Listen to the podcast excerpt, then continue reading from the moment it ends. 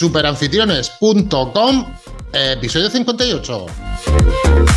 Damas y caballeros, muy buenos días y bienvenidos una semana más a Super Anfitriones, un podcast sobre alquiler turístico en general, turismo residencial, pisos, casas rurales, apartamentos turísticos y cualquier otro tipo de alquiler vacacional.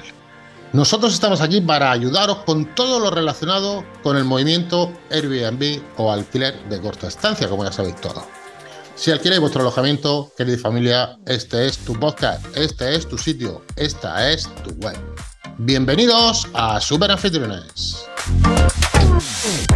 Bronson, muy buenos días, ¿estamos por ahí? Muy buenos días, Paco Pepe. Aquí estamos con la botella de agua hidratándonos porque estamos a 36 grados. Todavía, en octubre. El veranillo este de los membrillos está durando, no sé cómo se llama, este... está durando lo que no está escrito, ¿eh? Este es el, veranillo de los melones de, Ciudad Real, vamos, porque es que sigue habiendo, vamos, sigue haciendo una, una, una calor impresionante. Pero bueno. Bueno, que todos los que están aquí ya te conocen, eh, eres el CEO de Super Anfitriones. Esta semana, ¿de qué vamos a hablar? Pues Bronson, si te parece, vamos a hablar de dos cosas. La primera, al hilo del podcast de las semanas anteriores, en las cuales hablamos de precios, estuvieron poniéndose en contacto con nosotros y nos dijeron, oye, se me figura poco, ¿podéis ser un poquito más explícitos en los datos que facilitamos? Pues nada, dicho y hecho, aquí nosotros vamos a ser más explícitos, o de hecho tú vas a ser más explícito, que eres el que pilota el tema. Y lo segundo, una anécdota o una cosa curiosa que ha pasado con, o en referencia o como consecuencia a uno de los podcasts que hicimos sobre tus vacaciones, sobre el alquiler que hiciste tú, eh, que pasaste tus vacaciones en un barco, en un puerto y todas esas cosas. Lo contaremos al final, que es muy curioso, es muy curioso. Pero antes de nada, Bronson, precio, más datos de precios, danos más datos, emborrachanos a precios como si no hubiese un mañana. Y ya por zonas, por todo, es decir, tíranos aquí, incluso el tiempo que tenemos que dedicarlo a nuestro alquiler, porque te lo has currado, ¿eh? que me consta que te lo has currado, que llevas por lo menos ya, yo que sé, que llevas 15 minutos trabajando o 10 minutos trabajando en esto, ¿te has matado? Tres, tres, tres, tres. tres minutos. Bueno, cada uno tiene sus propias bases de datos, sus propias maneras de, de, recopilarlos y demás. En este caso vamos a hacernos eco de un estudio que ha hecho Pularú. Pularú es una empresa, vamos a ver si tenemos contacto y, nos lo pueden explicar un poquito mejor, ¿eh? el concepto de cómo nos pueden ayudar en alquiler vacacional, pero bueno, es una empresa que mm, lo que yo entiendo es que se dedican a gestionarte el tema de los suministros, luz, agua, gas y creo que telefonía también, y optimizar tus facturas, haciendo un seguimiento y demás, y buscarte el mejor proveedor.Ese es el concepto que yo tengo, pero no estoy muy, muy claro porque no lo tengo. Sí que me, me ha resultado muy impactante ha sido el, estudio que ellos han hecho, supongo que en base también a sus métricas, a sus proveedores, por eso también va un poco, hay que dejarlo en reserva, que es una es como una orientación de lo que es el sector, o por lo menos una parte del sector turístico, y ya te digo que depende de dónde procedan los datos, pues, pues podemos darle un valor u otro y demás. Me parece interesante, coincide mucho con mi, con mi opinión y, demás, y vamos a entrar en analizar un poco esa, ese estudio que ellos han hecho sobre las viviendas turísticas en España en este 2023 y que ha salido recientemente publicado. Bien, es una empresa de suministro donde le importan mucho los gastos que tienen por ese concepto y demás, y aquí nos dicen que el gasto medio anual, dime. Eso te iba a decir, vamos a empezar por lo duro, vamos a empezar por lo gasto, vamos a empezar porque no, no se crea todo el mundo que esto es un montes orejas ni nada de eso. Empieza por el gasto. ¿Qué importe medio anual tiene el gasto de una vivienda turística? Que todos los que nos escuchan lo sepan, que no se crean que esto es el chocolate del loro. Claro, aquí, eh, aquí lo refleja muy, muy gráficamente porque lo estamos viendo. Vamos a intentar de, también poner el gráfico en, el podcast, ¿vale? Abajo en, en el feed. Y eh, en este caso habla de 7.475 euros por vivienda o por apartamento, por piso, por, por unidad, ¿no? Los gastos que se tienen por este concepto, ¿no? Por el concepto general de, de gastos. Yo me atrevería a decirte que si quieres una buena promo y, demás, pueden irse a algo más. Y esto hablamos de gastos, pero luego también está el mantenimiento que se queda corto, incluso si hubiera que hacer algún tipo de modificación o aportar nuevo algo, que siempre hay que aportar algo nuevo a la vivienda. Pero bueno, el gasto habla de 7.475, siendo fiel a este estudio, y yo creo que se queda corto. Por eso es lo que tú dices, que esto no es se atan los perros con longaniza, ¿no? Es decir, aquí no es solo que se gana dinero y hablamos de cifras de ingresos de, semanas de 15.000 euros, de 20.000 euros, ¿no? Eh, son casos excepcionales, lógicamente, las temporadas sí, que se pueden recibir entre 12, 15, 20 mil euros anuales, pero también tenemos que saber que hay unos gastos y en este caso pues hablamos de 7.475 de medio. De esos gastos, Bronson, hay un porcentaje muy importante que son suministros. También eh, no están incluidos en esos gastos lo que nosotros no invirtamos como campañas publicitarias en Airbnb, en Booking y todo eso. Ahí no están incluidos, tengámonos claro, ¿vale? Pero de esos gastos, ¿cuánto es lo que es suministro de agua, luz, aproximadamente? Bueno, eh, de esos 7.000, aproximadamente unos 3.334 son suministros. Es decir, que es donde la mayor, una de las mayores partidas que hay. Luego tenemos otra como es la limpieza de la lavandería, que también nos va a reportar, si lo tenemos externalizado, un gasto bastante fuerte, que son 3.240, es decir, que ya hablamos de cuentas así muy por encima, 3.300 y 3.200 ya nos supone unos 6.500 euros aproximadamente, que son de esos 7.000, eh, pues un porcentaje muy elevado. Luego el resto son comisiones, 700 euros, 657 concretamente, y el mantenimiento unos 244, que yo creo que aquí se han quedado un poquito cortos. Vale, ya sabemos lo que nos cuesta. Es decir, o tenemos la casa y 7.500 pavos preparados, o mejor no empecemos. Ahora vamos a lo gordo, ahora vamos a lo que nos gusta, vamos a los ingresos. Dinos la media de ingresos y ya si me lo divides por zonas geográficas, te invito yo a un café esta mañana, tío. Bueno, se lo tienes que invitar a Polarú, que es los que han hecho el estudio, pero sí, en este caso coincidió con ellos en el precio medio por noche de ingresos, que son 146 euros, eh, la ocupación media anual, que en este estudio está en el 43%, que también coincido con ellos en, una, en un sitio, bueno, que no sea una ciudad y demás, una zona de donde haya temporada, y el ingreso medio anual es de 22.830 euros. También un poco a nivel de que alguno tenga una ocupación, una, una ocupación más alta, pero con un precio inferior, coincidiría esa cifra de esos 22.830.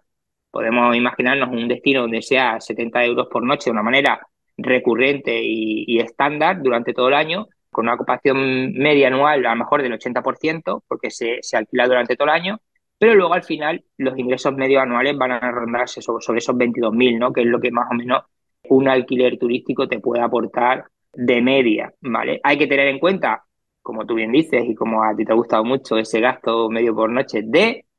¿Cuál ha sido el más alto?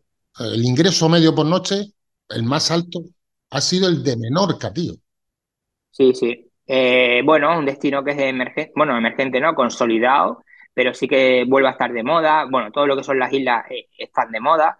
Y en el caso de Menorca es que además hay muy poco espacio y, lo están conservando muy bien y no quiere que haya eh, masificación y demás. El acceso también, el hecho, de, el hecho de llegar a Mallorca es mucho más fácil que llegar a Menorca o a cualquier otra isla. Y luego también el entorno que tiene. Entonces eso hay que pagarlo y el gasto medio que hay, bueno, el gasto medio si eres turista, ¿no? Pero el ingreso que puede tener un propietario serían de 363 por noche.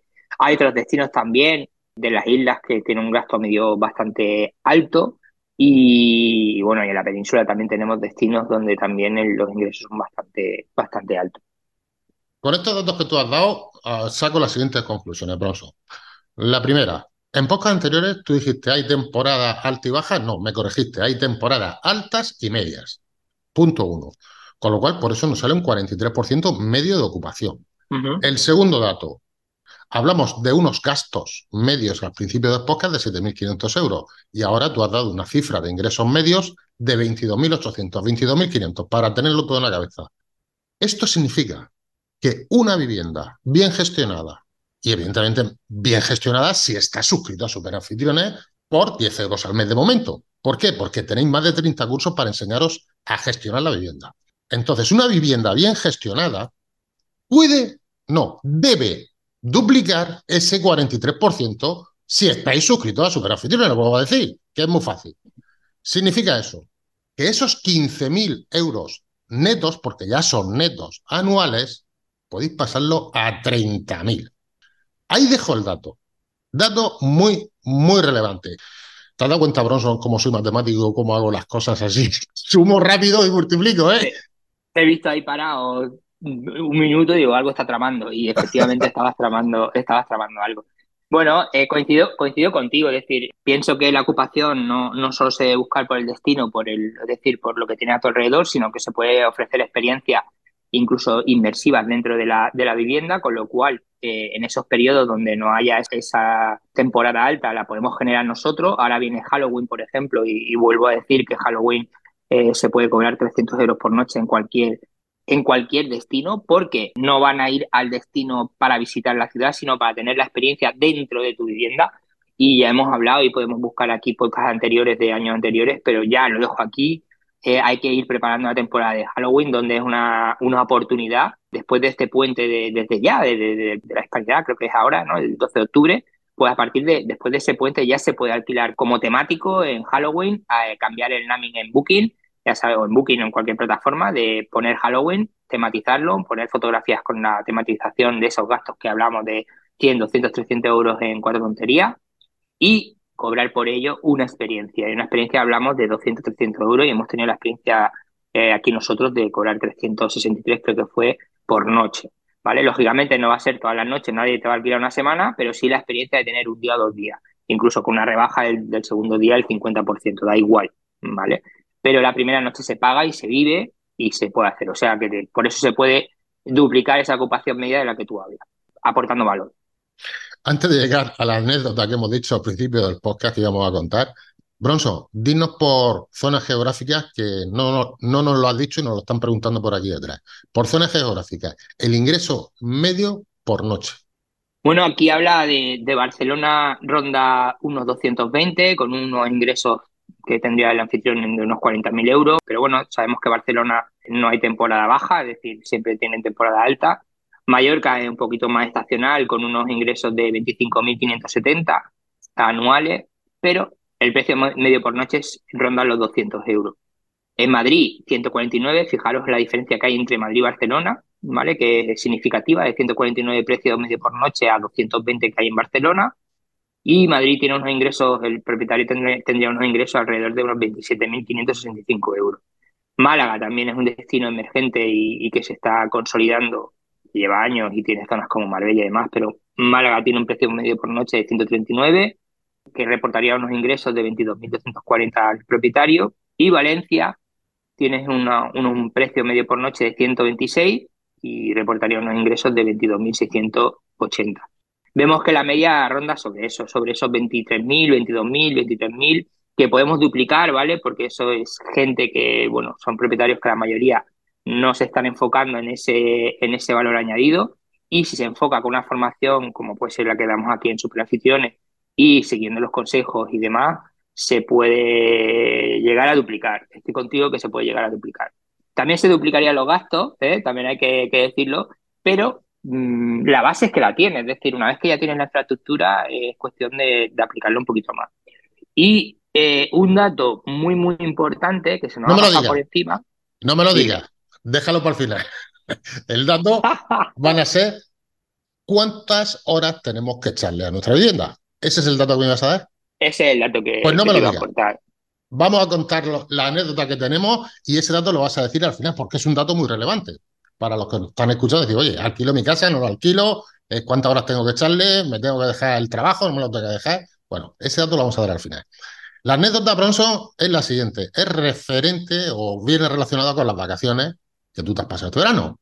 Y viene relacionada con el tiempo que has estado ahí en un barquito, relajado o en un contenedor con forma de barco. Vale, lo que ha pasado ha sido lo siguiente. Yo tengo un tío, que es verdad que tengo un tío que se llama Pedro, que no tengo ningún problema en decirlo, que no está en Granada, ¿no? ¿Eh? No, no. No está en Granada, ¿no? Que tiene un tío en Granada ni tiene tío ni tiene nada. O sea que el tío no está en Granada. no, no está en Granada, no está en Granada. Y él tiene un barco, eh, tiene un barco un clásico, un barco de madera, con dos mástiles, o sea, un barco potente, ¿no? Y él ha estado de vacaciones disfrutando su barco, muchas veces tiene su casa y tiene su barco. Y se ha tirado muchos veranos en el barco. Pues nada, pues estaba yo allí hablando con él, recogiendo higos, porque tenemos una higuera o tiene una higuera. Digo, vamos a recoger unos cuantos higos. Digo, oye, Tito, dice, dime, digo, ¿el, ¿el barco te funciona? Dice, no, no me funciona, lo que está haciendo es costarme dinero. Digo, claro, le está costando dinero, está costando el punto de amarre, le está costando la cuota de socios, le está costando un pastor. Digo, pero ya no navega, ¿verdad? Dice, no, no navega. Digo, ¿qué te parece si lo acondicionas y lo pones de alquiler turístico, vacacional? Dice, perdona. Dice, pero si el barco no navega. Digo, no.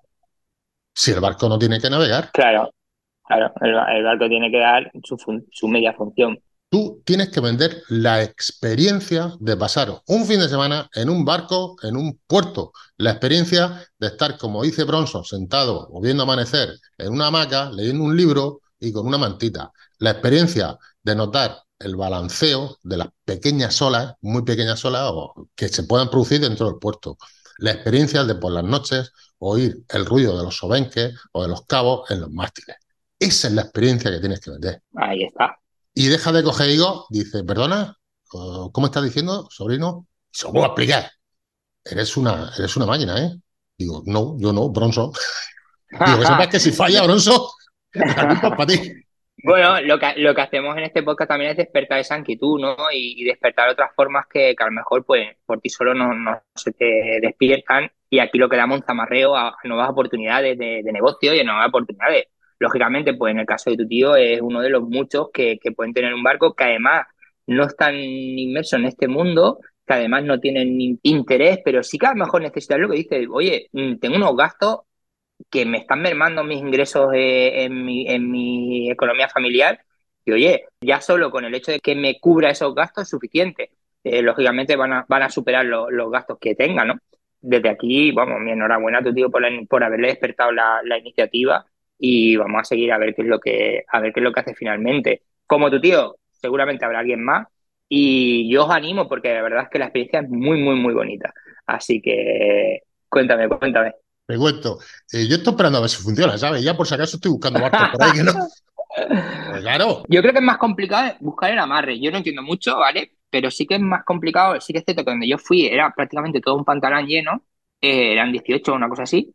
Y claro, eso es más complicado porque es un proyecto de gran envergadura, pero a nivel particular, luego yo he estado buscando, sí que hay cosas en Airbnb, hay, hay, hay cosas muy chulas y demás, incluso en el puerto de Barcelona, pero claro, me imagino que los amarres, no tengo ni idea, la verdad es que no sé, y que también dependerá del, tipo de amarre y demás, pero cuesta una pasta, creo que cuesta una pasta. Pues los puntos de amarre rondan desde un puerto pequeñito que puede rondar los 250 euros al mes, no muchos metros del Lora, ese. efectivamente, hasta lo que te pidan. O sea, hasta no haber plaza, como puede ser en uno de los Puerto Banú, de Formentera. Claro, Puerto Banú, Mallorca, todo eso me imagino que serán puertos de marinas que son muchísimo, muchísimo más caras. Pero bueno, sí que sí que entiendo que viene a ser como algo más con parking, ¿no? O sea, algo más con, algo más con parking. Correcto. Y ahora, Bronzo, eh, la guinda del pastel. ¿Cuántas horas, cuánto tiempo tengo que dedicarle a mi barco, perdón, a mi barco, quería decir, a... ya sé, no hemos, vamos, nos hemos motivado ahí con el, dentro del barco. Yo ya me veía, yo he, vuelto a recrear la experiencia con mi familia allí en el, barco, o sea que, que, me ha venido bien recordar. no hemos venido arriba. ¿Cuánto tiempo tengo que dedicarle a mi vivienda al mes para que esté decente? No, lo siguiente. Bueno, pues este es el dato que mucha gente no quiere, no quiere ver, que son 33 horas las que hay que dedicarle al mes a una gestión de tu, de tu apartamento. Mi opinión personal es que se queda corta, es decir, porque si quieres hacer y, aquí faltan las horas de formación que le puedes dedicar y, le faltan las horas que se puede dedicar al tema de la comunicación entre los, con los clientes, se queda corta.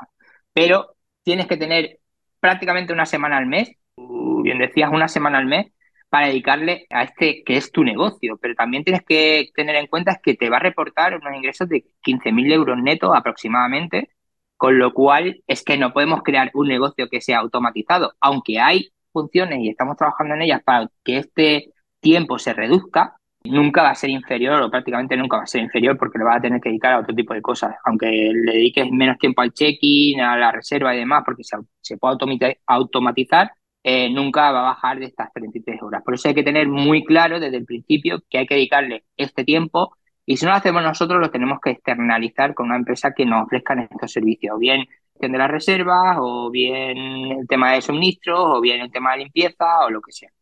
Así que esas 33 horas son las que hay que destinarle. Y ahora tú, si quieres, nos dices esa distribución, cómo Pularu lo ha eh, dividido eh, y segmentado. No, no lo voy a decir, lo vas a decir tú. Pero antes del podcast, hablando, preparando la escaleta, dijimos que de esas 33 horas, 15 eran de qué? Bueno, de la atención a los huéspedes, es decir, a la atención que hay que darle en el tema del check-in, el, el, ir, el desplazamiento, incluso yo creo que aquí se queda corta, por eso decía, pero esas 15 horas son para los huéspedes. Ahí manteníamos diferencias tú y yo, Bronson, porque dijimos, de esas horas, de esas 15 horas, yo, rememorando todos los podcasts que hemos hecho, podemos automatizar muchos de estos sistemas y esas horas se pueden reducir, como las horas de entrega de llaves, check-in, recibimiento. Es decir, que nosotros tenemos aquí en los podcasts procesos que están dentro de esas 15 horas que se pueden automatizar. Y tú decías, sí, Paco Pepe, cierto que lo tenemos, pero darle humanidad al anfitrión cuando viene para coger y que repita, digo, vale, te lo compro. Pero en esos datos de las 15 horas no está metida la humanidad, está metido lo que es, eh, digamos, la humanidad, el recibimiento, la gratitud.